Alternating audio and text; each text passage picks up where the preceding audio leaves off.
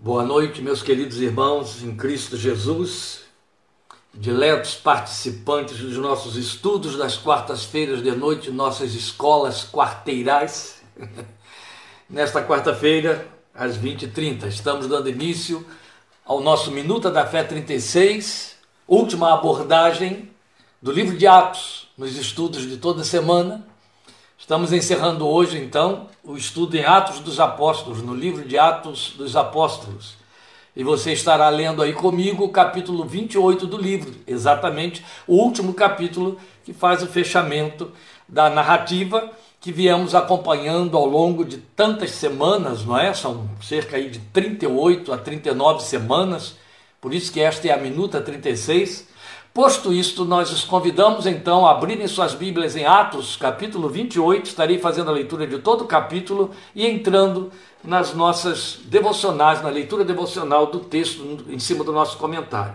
Atos 28, de acordo com a nova versão internacional, minha tradução, que estarei lendo, o texto diz para nós: Uma vez em terra, vamos lembrar que é a continuação do que acontece após terem sido salvos da voragem do mar, depois do naufrágio que estivemos vendo semana passada. Então o texto segue e diz: Uma vez em terra, descobrimos que a ilha se chamava Malta. Lembrem que o navio encalhou e eles então foram a nado até a praia. Os habitantes da ilha mostraram extraordinária bondade para conosco. Fizeram uma fogueira e receberam bem a todos nós, pois estava chovendo e fazia frio. Paulo ajuntou um monte de gravetos quando os colocava no fogo, uma víbora, fugindo do calor, prendeu-se à sua mão. Quando os habitantes da ilha viram a cobra agarrada na mão de Paulo, disseram uns aos outros: Certamente este homem é assassino, pois tendo escapado do mar, a justiça não lhe permite viver. Mas Paulo, sacudindo, sacudindo a cobra no fogo, não sofreu mal nenhum. Eles, porém, esperavam que ele começasse a inchar ou que caísse morto de repente. Mas tendo esperado muito tempo e vendo que nada de estranho lhe sucedia, mudaram de ideia e passaram a dizer que ele era um deus. Próximo dali havia uma propriedade pertencente a Públio, o homem principal da ilha. Ele nos convidou a ficar em sua casa e por três dias bondosamente nos recebeu e nos hospedou. Seu pai estava doente, acamado, sofrendo de febre e desinteria. Paulo entrou para vê-lo e depois de orar, impôs-lhe as mãos e o curou. Tendo acontecido isso, os outros doentes da ilha vieram e foram curados. Eles nos prestaram muitas honras e, quando estávamos para embarcar, forneceram-nos os suprimentos de que necessitávamos. Passados três meses, embarcamos no navio que tinha passado o inverno na ilha. Era um navio alexandrino que tinha por emblema os deuses gêmeos Castor e Pollux Aportando em Siracusa, ficamos ali três dias. Dali partimos e chegamos a Régio. No dia seguinte, soprando vento sul, prosseguimos, chegando a Potelli no segundo dia. Ali encontramos alguns irmãos que nos convidaram a passar uma semana com eles. E depois fomos para Roma. Os irmãos dali tinham ouvido falar que estávamos chegando e vieram até a praça de Ápio e as três vendas para nos encontrar. Os irmãos dali, a que ele se refere, os irmãos de Roma, os que estavam em Roma. Vendo-os, Paulo deu graças a Deus e sentiu-se encorajado. Quando chegamos a Roma, Paulo recebeu permissão para morar por conta própria, sob a custódia de um soldado. Três dias depois, ele convocou os líderes dos judeus. Quando estes se reuniram, Paulo lhes disse: Meus irmãos, Embora eu não tenha feito nada contra o nosso povo, nem contra os costumes dos nossos antepassados, fui preso em Jerusalém e entregue aos romanos. Eles me interrogaram e queriam me soltar porque eu não era culpado de crime algum que merecesse pena de morte. Todavia, tendo os judeus feito objeção, fui obrigado a apelar para César, não, porém, por ter alguma acusação contra o meu próprio povo. Por essa razão pedi para vê-los e conversar com vocês. Por causa da esperança de Israel é que estou preso com estas algemas. Eles responderam: Não recebemos nenhuma carta da Judéia a seu respeito, e nenhum dos irmãos que vieram de lá relatou ou disse qualquer coisa de mal contra você. Todavia queremos ouvir de sua parte o que você pensa, pois sabemos que por todo lugar há gente falando contra esta seita. Assim combinaram encontrar-se com Paulo em dia determinado, indo em grupo ainda mais numeroso ao lugar onde ele estava. Desde a manhã até a tarde, ele lhes deu explicações e lhes testemunhou do reino de Deus, procurando convencê-los a respeito de Jesus com base na lei de Moisés e nos profetas, o que ele sempre fez. Alguns foram convencidos pelo que ele dizia, mas outros não creram. Discordaram entre si mesmos e começaram a ir embora depois de Paulo ter feito esta declaração final. Bem que o Espírito Santo falou aos seus antepassados por meio do profeta Isaías: Vai este povo e diga: Ainda que estejam sempre ouvindo, vocês nunca entenderão. Ainda que estejam sempre vendo, jamais perceberão. Pois o coração deste povo se tornou insensível, de má vontade ouviram com seus ouvidos e fecharam seus olhos. Se assim não fosse, poderiam ver com os olhos, ouvir com os ouvidos, entender com o coração e converter-se, e eu os curaria. Este é o texto de Isaías, capítulo 6, que Paulo cita aqui. João também havia feito referência na sua, na, no seu eh, evangelho a Isaías, capítulo 6, colocando essas palavras na boca de Jesus, e temos o próprio texto de Isaías, capítulo 6, que é a fonte de onde essas citações foram feitas. Portanto, quero que saibam que esta salvação de Deus é enviada aos gentios. Eles a ouvirão. Depois que ele disse isto, os judeus se retiraram, discutindo intensamente entre si. Por dois anos inteiros, Paulo permaneceu na casa que havia alugado e recebia a todos os que iam vê-lo. Pregava o reino de Deus e ensinava a respeito do Senhor Jesus Cristo abertamente e sem impedimento algum. O que vamos fazer, é evidente, no fechamento do nosso estudo de Atos, é esta leitura aprofundada do capítulo 28 que acabamos de ler textualmente aqui. Antes, porém, eu acho importante para é, é, passar isso para você, para é, é ensino, didática, é, recurso material abundante, rico na sua mão. É muito importante que você saiba o lugar que esta citação que Paulo faz de Isaías capítulo 6, escrita por Lucas, registrada por Lucas aqui no final do, do, do livro de Atos, o lugar que ocupa como fundamental na nossa confissão triúnica. Nós confessamos Deus Pai, Deus Filho e Deus Espírito Santo como três pessoas em um só. Nós confessamos o nosso Deus triuno é a trindade divina que é a estrutura da confissão cristã, fora da qual a confissão, por mais bíblica que seja, não é cristã. A confissão cristã é triúnica. E um dos textos mais significativos que temos comprovando a doutrina da Trindade, que não tem esse nome na Bíblia, mas que você verifica e, testifica dele por todas as suas citações, é evidente, a igreja gastou séculos discutindo isso, os primeiros séculos. Um dos principais, uma das principais citações é esta que nós temos aqui. Por quê? Porque quando Paulo fala para aqueles judeus em Roma, citando a respeito deles a profecia de Isaías, que a esta altura já tinha mais de 800 anos, Paulo diz que quem disse aquilo que foi citado lá na visão de Isaías, do capítulo 6, foi o Espírito Santo. É exatamente o que ele declara e que Lucas registrou aqui no versículo 25. Bem que o Espírito Santo falou aos seus antepassados por meio do profeta Isaías. João capítulo 12 mostra Jesus fazendo a mesma citação de Isaías capítulo 6, dizendo que foi a glória dele, de Jesus, que Isaías viu ali no templo. Entende? Então aqui você tem dois textos no Novo Testamento se referindo ao mesmo Deus, um que é João 12, como sendo Cristo Jesus, o Filho do Deus Eterno, a segunda pessoa da Trindade. Agora, Atos capítulo 28, se referindo ao mesmo texto, dizendo que quem Isaías ouviu falar foi o Espírito Santo. Então, Jesus disse que Isaías viu a glória dele, de Jesus, nesta visão do capítulo 6. Paulo diz que a voz que ele ouviu foi do Espírito Santo. que foi a mesma pessoa quem falou, então o Filho falou e o Espírito Santo falou na visão de Isaías 6, e Isaías, ao registrar a profecia no capítulo 6, diz que quem lhe falou foi o Deus eterno, Deus e Pai de nosso Senhor Jesus Cristo. Este é um dos textos fundamentais de corroboração para a nossa confissão triúnica, a confissão da Trindade divina. Você tem o mesmo texto mostrando a manifestação do mesmo Deus em três pessoas distintas. Deus Pai, o Deus que se revelou a Abraão, Deus Filho, João capítulo 12, Jesus cita que foi a ele quem Isaías viu, e Deus Espírito Santo, e Paulo está dizendo aqui que foi quem falou a Isaías no capítulo 6. Isso é muito belo.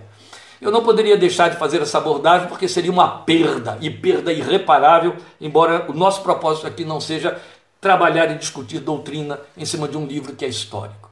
Mas eu espero que você tenha atentado para isso, apontado isso aí, especialmente porque somos cercados pelos jeovitas que nos condenam a nós e aos católicos por termos uma confissão triuna que eles dizem que então pregamos três deuses e por aí, por aí vai, né? Vocês já esbarraram com eles várias vezes e sabem que este é o grande dilema deles, a grande perseguição que eles fazem aí em cima. Mas nós queremos então abordar a nossa questão aqui da leitura do capítulo 28. Porque esse capítulo em curso é o termo do livro e o propósito de Lucas, o narrador, quanto a mostrar o alcance do testemunho do apóstolo Paulo em Roma. Então, não há registro do porquê do livro ser encerrado sem um desfecho do julgamento do apóstolo, que você vinha acompanhando desde lá de Cesareia, não é assim? Mas o penúltimo verso, verso 30, ele nos faz entender que o tempo do apóstolo encerrou-se após dois anos ali, porque Lucas diz textualmente, após dois anos inteiros. Então, esse tempo dele em Roma provavelmente se encerrou após esses dois anos ali na casa que alugou. Onde, o versículo 31 então diz textualmente, onde pregava o reino de Deus e ensinava a respeito do Senhor Jesus Cristo abertamente e sem impedimento algum. Nós já vimos que Paulo, como prisioneiro, tinha muita regalia. Já visto aí você ter lido que eles ficaram em Puteoli uma semana inteira. E isso não significa aqueles 276 e nem os outros prisioneiros. Era a equipe missionária que estava ali, usufruindo da regalia. E se Paulo fica em Roma dois anos sob custódia de um soldado, é muito provável que Júlio, aquele centurião, tenha deixado o tempo todo um soldado acompanhando este Paulo, que fazia questão de cumprir as determinações do direito romano, uma vez que ele apelou para César e ele estava indo para Roma. E é evidente, nós então sabemos pelo que temos acompanhado aqui, que Paulo jamais fugiria, jamais fugiria do seu propósito, porque ele sabia que Deus determinou que ele tinha de testemunhar em Roma e testemunhar diante de César. E aí, meus queridos, é muito importante a gente considerar a razão de Lucas em registrar e parar por aí a chegada de Paulo a Roma, sem entrar nos detalhes lá depois do, do tribunal, do novo julgamento dele na presença de César, Lucas queria apenas mostrar ele chegando a Roma, mas vamos atentar para o fato de que Paulo ouviu em, em, em Cesareia o Senhor lhe dizer que ele, aliás, em, em, perdão, no naufrágio dentro do navio, o Senhor lhe dizer através do anjo que importava que ele fosse comparecer diante de César. O que Deus queria era o testemunho dele a César, como falamos semana passada. Por quê? Porque Roma já estava cristianizada, você vai ver isso hoje aqui. Roma já tinha a sua igreja, e não era uma igreja pequena, e já de longa data. Prestem atenção nisso, é muito importante. Então, não é que Paulo tinha que fundar uma igreja em Roma. Isso ele fez em toda a Ásia Menor, ele fez em toda aquela província da Ásia. Ele já tinha feito isso, não é? Ele já tinha fundado várias igrejas, diversas igrejas.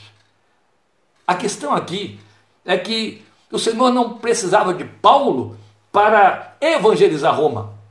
O Senhor queria Paulo para testemunhar diante de César. Então, Paulo sabia disso, estava convicto disso e de alguma forma, ele conseguiu convencer esse centurião, que relaxou a prisão e dava a ele essa regalia, essa liberdade toda. Isso é muito belo, isso é simplesmente muito belo.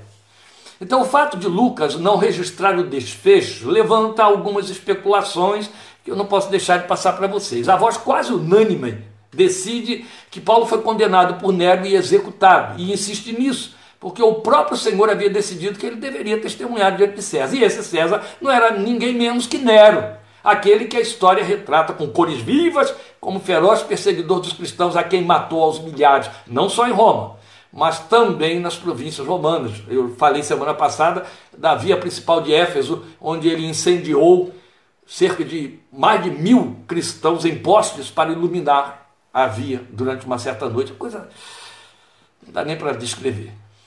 Nero cometeu suicídio no ano 68 da nossa era, então tudo teria terminado a este tempo ou pouco antes disto.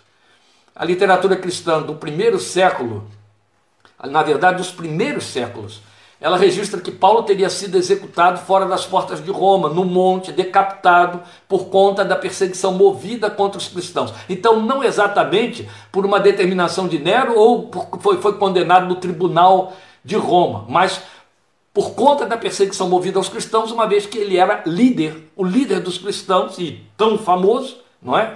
Tão famoso que as notícias a respeito dele precediam até mesmo em Roma.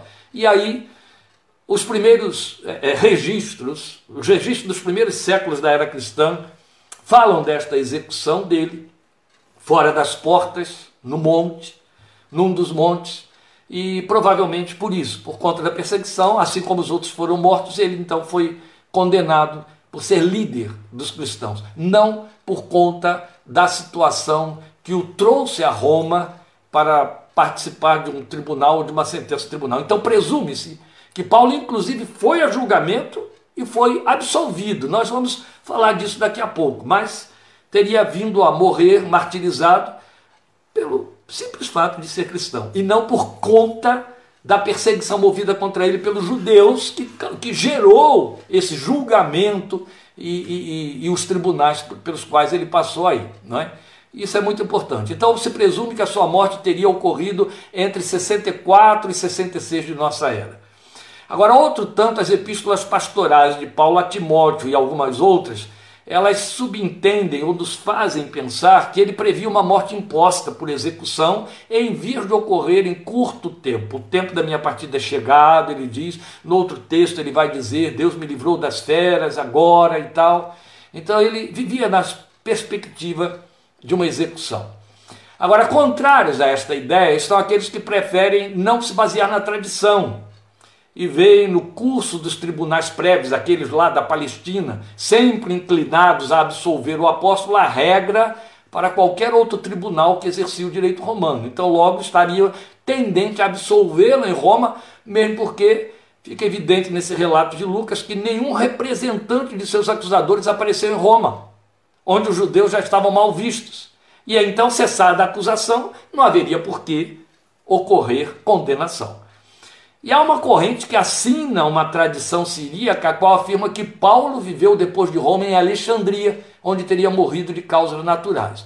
O difícil quanto a esta suposição é crer que ele tenha encerrado seus dias em silêncio. Se ele foi para Alexandria e morreu lá de causas naturais, ele teria ficado em silêncio os últimos anos da sua vida. Isso não era próprio de Paulo, sem produzir nenhum texto, nenhum texto mais, nenhuma carta que teria circulado e colocado posteriormente no cano do Novo Testamento, mesmo que se admita ter sido ele o autor oculto do livro de Hebreus, que provavelmente teria sido escrito após a queda de Jerusalém no ano 70, aí, como se supõe. Mas a literatura da antiguidade não sustenta esta hipótese e insiste na suposição de execução consumada em Roma. E vale lembrar que quando ele escreve a carta aos romanos, três anos antes de ir para Roma, ele é, um pouco mais de três anos antes dele ir para Roma, ele desejava muito ir para a Espanha, passar pela Espanha. Então, se ele de fato saiu incólume de Roma, provavelmente ele cumpriu o seu propósito de ter ido para a Espanha, mas não há registro algum disso. E Paulo não entrava em nenhuma área, nenhum lugar sem fundar igreja. Ele não fundou nenhuma igreja na Espanha. Então, essa hipótese de que ele teria ido para Alexandria e morrido lá, vivido lá e morrido de causas naturais, é frágil, não é? Agora, de qualquer forma, importa considerar o desfecho do livro que nos mostra o apóstolo esperando pelo menos ao longo de dois anos para ser julgado. Enquanto isso, usufruindo uma liberdade relativa, mas de tal ordem que em prisão domiciliar, apenas sob a custódia de um soldado, como eu falei, está aqui escrito, ele podia ter a regalia de alugar uma casa às suas expensas onde continuamente recebia discípulos e pregava o evangelho aos romanos. Pois logo nos primeiros dias de sua chegada, após os costumeiros primeiros contatos com os judeus, que ele sempre fazia isso quando chegava em qualquer lugar, ele mandou chamar os judeus nesta sua casa alugada, e vocês leram ali, ouviram ali a leitura, ele discutiu, disputou com eles, como ele fazia, disputava as escrituras de manhã e de tarde, intensamente, ao longo de dias, até que eles viraram-lhe as costas completamente. Então, ele se decidiu a pregar a partir dali exclusivamente aos gentios. A ênfase de Lucas atendeu ao propósito de registrar então o dinamismo do apóstolo em difundir o evangelho com o ensino diário. Esta era a ênfase este era o propósito dele. Agora, que o trabalho de, de Paulo logrou grande alcance, disso testemunha a história, porque quer tenha crescido o trabalho lá, a igreja, o, o número de discípulos por conta de numerosas conversões de gentios ou por conta da imigração de outros cristãos para a capital do império, por volta do ano 68, quando morre Nero, quando suicida-se Nero, a, a, a, cidade estava transbordando de cristãos. Tanto é que ele então perseguiu esses cristãos, procurou matá-los, e por conta disso, desses cristãos, incendiou a cidade lançando a culpa sobre os cristãos. É? Mas na verdade a história prova que o próprio Nero incendiou a cidade e ficou assistindo o espetáculo tocando lira, ensandecido como lhe era próprio. Mas nós devemos voltar à narrativa de que se ocupa o capítulo. Veja, onde nós deixamos os náufragos na praia da ilha, que até hoje é conhecida como Malta. O texto cita, até lá está com o mesmo nome até os dias de hoje. Ela era habitada naquele tempo por um povo de ascendência fenícia que não falava o grego. E porque não falava o grego, eles eram contados entre os bárbaros. Os bárbaros eram aqueles que não falavam a língua grega, como os demais. Então essa gente acolheu compassivamente os náufragos. E aí, quase que em tom de ironia, é interessante como Lucas registra a, a rápida mudança de tonos dos hospedeiros, quando eles reputam Paulo por criminoso pelo fato de que, tendo escapado do naufrágio, vai jogar gravetos ali na fogueira que fizeram para aquecê-los, né? porque eles chegam certamente congelados depois de terem eh, nadado, apoiados em pranchas, em tábuas, vocês leram essa história lá no capítulo 27. Então eles fizeram uma imensa fogueira para aquecer aquela gente que estava ali e tal, e Paulo vai ajudar pegando gravetos, mas um dos gravetos era uma víbora que pica-lhe a mão e fica agarrada. E quando eles viram isso, eles começaram a dizer: esse homem é mesmo um assassino, porque ele não escapou da justiça. Tendo escapado do naufrágio, não vai sobreviver, porque foi picado. E aí a ironia está no fato de que eles ficam esperando, Paulo sacode a cobra no meio do fogo, eles ficam esperando ver para ver o que vai acontecer e não acontece nada, passa muito tempo, ele não incha, ele não morre, como eles estavam na expectativa subitamente, e aí eles começam a de assassino assumir que ele era um deus. E aí declaram que ele era um deus diante do milagre dele ficar incólume ao ataque da serpente. E isso retrata o mesmo quadro característico hoje que define os crédulos, aqueles que confiam em suas crendices. Porque a crendice é a pseudo-fé que confessa os efeitos os fenômenos. Ela só se baseia nos efeitos fenômenos, apenas naquilo que vê. Se funciona, está validado. Mas é uma triste ignorância. Essa forma de crer não valida a fé e foi reprovada pelo próprio Senhor Jesus, que é o autor da fé. Mas milagres reais não se fizeram esperar, porque veio a cura do pai de Plúbio, né? um nome difícil da gente falar, Plúbio, dá quase que um troca-língua aí. Plúbio o governante romano da ilha. Ele padecia, o pai desse Plúbio, padecia do que até hoje é conhecido como febre maltês. É uma endemia própria da ilha, até hoje, caracterizada por febres e desinteria. Tanto é que o texto diz que esse homem é curado, Paulo ora por ele, depois impõe-lhe a mão e ele fica curado, e aí começam a chegar outros enfermos. O texto, ao colocar outros enfermos, nos faz entender que outras pessoas que padeciam da mesma doença. É interessante. Então segue-se a esta cura várias outras, porque eles vieram para serem curados, é como o versículo 9 diz aí para nós. Agora, o verso 10 assinala que os ilhéus, os malteses, honraram a eles. Eles quem? Veja aí o verso 10 dizendo para nós: Eles nos prestaram muitas honras a nós, e quando estávamos para embarcar, forneceram-nos os suprimentos de que necessitávamos. Eles quem?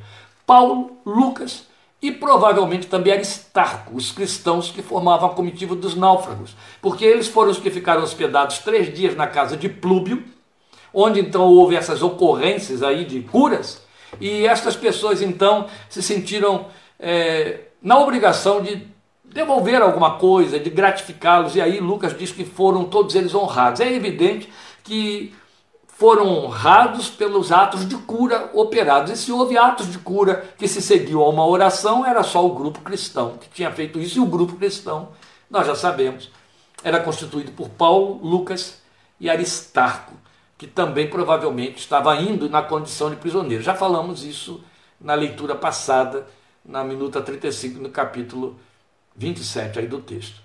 Agora, é, é, importante então perceber isso, que eles receberam dessa gente ofertas para a viagem que prosseguiria em sinal de gratidão pelas curas feitas. Então, um ponto importante a registrar é que Lucas não diz se Paulo pregou, nem que o povo veio a crer.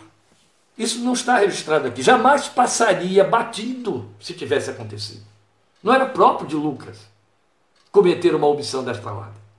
Então, todo o investimento que Paulo e a sua comitiva fez ali, naquele, ou fizeram, naquela ilha, foi curar aquela gente lá. Mas não houve nesse espaço de três dias, tudo indica que não, pregação e nem registro de que aquela gente tivesse crido ou formado uma comunidade e coisa semelhante aí. Agora, a inclusão de Lucas no verso 10 como alguém também agraciado pela gratidão dos malteses, leva alguns estudiosos a suporem que Lucas também cuidou e curou pessoas ali na condição de médico. Vamos lembrar que Lucas era médico, chamado por Paulo de o médico amado. Então eles ficaram os três meses de inverno na ilha.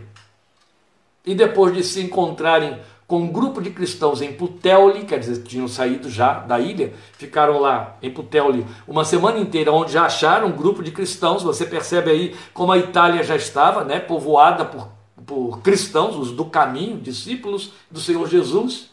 Aí, quando chegaram próximo a Roma, o versículo 15 diz isso para nós, então eles estavam aí a cerca de 69 quilômetros antes de Roma, foram recepcionados por cristãos que vieram de Roma, de Roma para recebê-los, porque tomaram conhecimento da chegada de Paulo ali.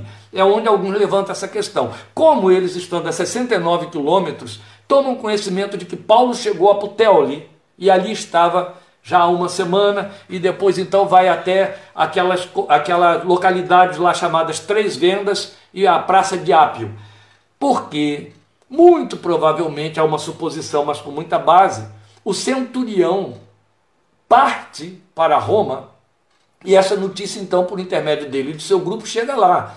A gente já falou aqui da hipótese bastante provável de que o, o, o Paulo, que ficou em Roma sob a custódia de um soldado, com o seu grupo tenha ficado também sob custódia de um, um destacamento, ou um que seja, que fosse, tomando conta deles ali.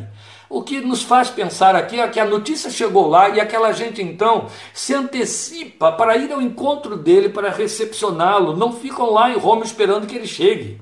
Eles vão ao seu encontro. E o texto diz para nós que ver esses irmãos encheu o coração do apóstolo de ânimo e talvez tenha se encontrado com os crentes daquela memorável lista da carta que a eles ele havia escrito cerca de três ou quatro anos antes, como registra o capítulo 16 da carta aos Romanos.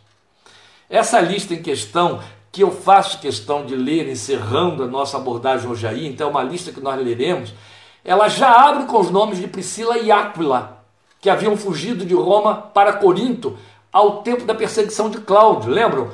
Paulo encontra Áquila e Priscila em Corinto e se hospeda na casa deles e ali mostra para eles com mais detalhe o caminho do Senhor, mas eles já vieram como cristãos, fugidos da perseguição movida contra Cláudio, e aí em volta, por volta do ano 54, contra os judeus que foram expulsos de lá. Tudo indica também que tanto estes quanto milhares de outros judeus retornaram para Roma depois de cessar da perseguição. Essa gente tinha negócios lá com toda certeza. Então a presença de muitos cristãos em Roma, precedendo Paulo, pode ser entendida à luz de, de Atos 2, versículo 10, quando Lucas faz um, uma, uma, uma ressalva aí que não pode passar desapercebida para nós. Ela, ela, ela, é uma ressalva significativa. Vejam, eu vou ler para você na, na descrição que ele faz, Lucas faz, do que estava acontecendo lá no dia de Pentecostes. Ele registra, quando ele fala daquela gente toda que estava lá e que os ouviu falar em línguas quando foram cheios do Espírito Santo, ele diz assim no versículos, é, versículo 9 de Atos 2: Partos, Medos e Elamitas, habitantes da Mesopotâmia, Judéia e Capadócia, do ponto e da província da Ásia, Frígia e Panfilha, Egito e das partes da Líbia próximas a Cirene, visitantes vindos de Roma, versículo 10, tanto judeus como convertidos ao judaísmo, cretenses e árabes. É interessante porque é, o texto diz para nós no versículo 5 do capítulo 2: havia em Jerusalém judeus devotos vindos de todas as nações do mundo. A partir do versículo 9, ele começa a dar uma lista dessas nações, cerca de 15. Mas quando fala dos romanos, ele diz assim: e visitantes vindos de Roma. Muda tudo. Esses visitantes vindos de Roma nos faz entender o texto que são aqueles que foram lá somente para os dias de Pentecostes e voltaram para Roma. E provavelmente voltaram convertidos, porque podem ter sido o grupo que, dentre aqueles mais de 3 mil que se converteram e foram batizados com a pregação de Pedro, ficaram ali por Jerusalém e outros voltaram. Quem são os outros que voltaram para suas terras de origem? Esses visitantes de Roma. Então, aqui está provavelmente a explicação de por que havia comunidades já várias de cristãos em Roma muito antes de Paulo chegar lá e, inclusive, explica por que Áquila e Priscila, quando perseguidos por Cláudio, entraram em Corinto como judeus já convertidos ao cristianismo. É muito belo você poder fazer essa retrospectiva histórica dentro da leitura da narrativa de, de Lucas, porque ela tem muita precisão então, isso é muito bonito para nós, não é? É provável, então, que esse número, nada pequeno, eu acho até que um número bem elevado, dentre aqueles mais de 3 mil que se converteram com a pregação de, de Pedro, ao retornarem para Roma, difundiram a palavra ali, formando a igreja que Paulo encontra. E fica claro, nessa carta aos Romanos, no capítulo 16, que eu vou ler, que a casa de Priscila e Áquila era um dos principais locais em que a igreja se reunia. O texto diz para nós, então textualmente está dito, que a igreja se reunia na casa de Áquila e Priscila. Eles eram líderes, de fato, marcantes e importantes. Há até quem suponha que o autor oculto de Hebreus possa ter sido ou Apolo ou este casal. Porque eram, se tornaram discípulos diretos de Paulo, não é? Então eles estavam de volta a Roma e considerando o tempo em que a carta de Paulo aos Romanos foi a eles endereçada e o tempo da chegada de Paulo à capital, o casal já deveria estar vivendo em Roma por cerca de, cerca de sete anos, mais ou menos, nesse retorno que fizeram. O que também reforça então a perspectiva de que a comunidade cristã, formada por judeus convertidos, era enorme ao tempo em que Paulo ali chegou e aí cresceu, a partir da sua chegada, com a inclusão dos gentios a quem ele se dirigiu com determinada exclusividade, como ele disse que faria, a partir do momento em que começou a haver muita discordância, muita disputa da parte dos judeus. Então a história registra que por volta do quarto século, a igreja em Roma já contava com uma comunidade ativa de cerca de 30 mil cristãos. Tamanha a difusão do evangelho no centro político do mundo de então. Então, não se trata de coisa pequena em hipótese alguma. E é com a leitura desta relação de cristãos notáveis que nós vamos encerrar as nossas devocionais neste fascinante livro, mesmo porque já estou passando aí mais de oito minutos do nosso tempo de minuta, não é? E aí vamos ler, tomando as referências que o apóstolo fez aos valores espirituais desses irmãos. Eu não vou traçar nenhum comentário, não é? Eu vou ler a, a, o capítulo 16 da carta aos Romanos, não é mais Atos, então não vou traçar nenhum comentário. Eu quero apenas que fique o som dos argumentos usados por Paulo, dos adjetivos de que ele se serve, para notabilizar, para registrar e dar ênfase aos valores que ele encontra nesses cristãos. Quero crer que é esse grupo de gente para quem ele se dirige três anos antes através da carta, que vai ao encontro dele em Três Vendas e na Praça de Ápio, quando ele chega então a Roma e vão recepcioná-los. É a comitiva que vai recepcioná-los, que ainda tem a mensagem do seu saudosismo e da sua tão bela carta e do epílogo da carta ardendo nos seus corações. E aí, um dos propósitos para nós fazermos esta leitura, como eu disse, é tomando essas referências que ele faz aos valores espirituais desses irmãos como marcos para o desenvolvimento de nosso próprio discipulado como seguidores do Cristo de Deus. Domingo preguei e falei sobre esses marcos que o Senhor ordena que a igreja, eu e você, erga, levante como referenciais para a nossa fé. E aqui temos uma lista deles que cuja fé, depois de mortos, ainda fala. Se tais irmãos foram os mesmos que recepcionaram o apóstolo em três vendas na praça de Ápio, está explicado por que vê-los levou o servo de Deus a dar graças a Deus e sentir-se encorajado, como Lucas registra.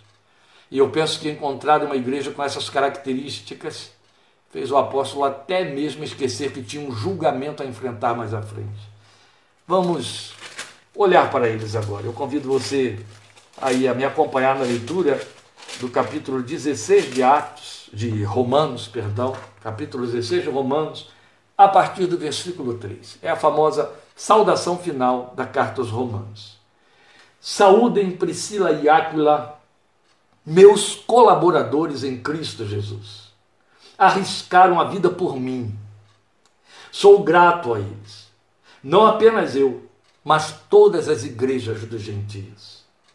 Saúdem também a igreja que se reúne na casa deles.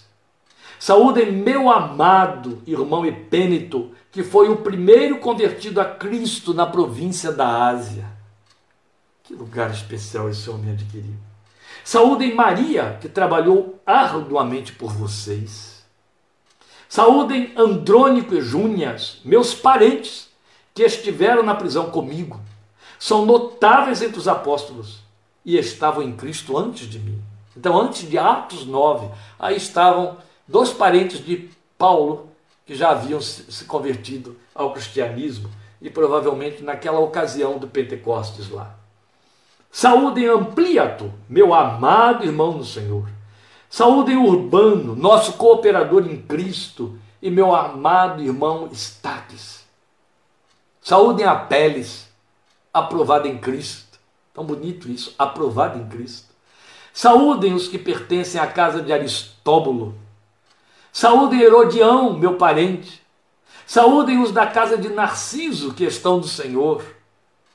Há quem creia que quando ele fala assim, da casa de Fulano, os da casa de Beltrano, ele está se referindo a comunidades locais, as igrejas que se formavam nestas casas, porque as igrejas da igreja primitiva, as igrejas dos primeiros séculos eram igrejas domésticas, elas se reuniam em casas.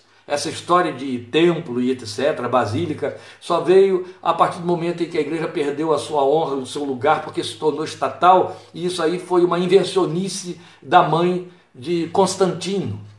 Ela então inventou de criar igrejas em memória aos mártires que haviam morrido, e a partir dali começou então o desvio da fé cristã. Bem, saúde Herodião, eu estou lendo agora a partir do versículo 11, meu parente, Saúdem os da casa de Narciso, que estão no Senhor. Saúdem Trifena e Trifosa, mulheres que trabalham arduamente no Senhor. Ele põe no presente, o que significa que ele está bem informado do que elas continuam fazendo. Saúdem a amada Pérside, outra que trabalhou arduamente no Senhor. Saúdem Rufo, eleito no Senhor, e sua mãe, que tem sido mãe também para mim. É uma colocação muito especial, porque ele põe no presente, entende? Tem sido mãe, ele não disse assim que foi mãe para mim. Não, tem sido mãe também para mim. É mãe de Rufo, mas tem sido mãe também para mim. E muitos historiadores entendem que esse Rufo era o filho de Simão Sirineu, aquele que foi levado a carregar a cruz com Jesus. Lembra? O texto fala desse Rufo como sendo filho dele, um dos textos da, da, do Novo Testamento. E então, esse Rufo está em Roma. E esse Rufo tem uma mãe, a mulher de Simão Sirineu, que ele, ele diz que ela também tem sido mãe para mim. O ato de pegar na ponta da cruz para ajudar o Senhor levou o Sirineu e a sua casa para o reino de Deus e a fé no Cristo que pouco depois estaria morrendo pendurado naquela cruz para redimi-lo e a sua casa e a todos nós. Glória ao seu nome.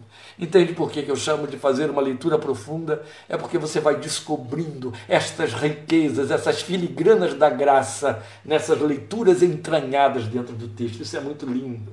Depois, versículo 14 e o 15 que vai encerrar. Saúdem Asíncrito, Flegonte, Hermes, Patrobas, Hermas e os irmãos que estão com eles. Saúdem Filólogo, Júlia, Nereu e sua irmã, e também Olímpia, Olimpas, e todos os santos que estão com eles. 22 nomes. Eu penso que minimamente a comitiva que foi recepcionar o apóstolo amado, chegando a três vendas, foi composta minimamente por esses 22 aqui citados. Por isso que o texto diz que quando Paulo os viu, se encorajou e se encheu de ânimo. O texto, quando diz encheu-se de ânimo, está dizendo encheu-se de alma. Quanta paixão! O Evangelho é paixão. E eu espero que a nossa leitura de Atos, ao longo destes meses, meus queridos, tenha despertado esta paixão, ampliado no seu coração a fome e a sede por se envolver mais e conhecer mais da palavra de Deus. Espero reencontrar vocês com todo o meu carinho de novo em julho, quando então daremos prosseguimento às nossas minutas, elas vão continuar com sua numeração por causa do YouTube, o canal do YouTube, 37, 38, mas aí nós vamos chamar de Filipenses 1, Filipenses 2, conforme o estudo que vier. Então, se for minuta 37, Filipenses 1, e por aí vai mas nós estaremos estudando a carta do apóstolo Paulo aos Filipenses. Eu recomendo a você que vá lendo Filipenses, releia Filipenses várias vezes, até que nos encontremos de novo nas quartas-feiras de julho. Nossa escola quarteiral, ou quarta-feiral, como eu estou dizendo. Domingo, eu lhe espero em nome de Jesus às 17h30, e se Deus assim permitir, confirmar no meu coração, nós estaremos abordando o tema que lança esta pergunta qual é a sua batalha? Amém? Que a palavra de Deus nos responda no próximo domingo e ore por isso, por favor. Muito obrigado pela sua participação. A graça do nosso Senhor Jesus Cristo esteja sobre você e sua, sobre sua casa e pelos dias que virão. Deus te abençoe, te guarde, te fortaleça, em nome de Jesus. Amém.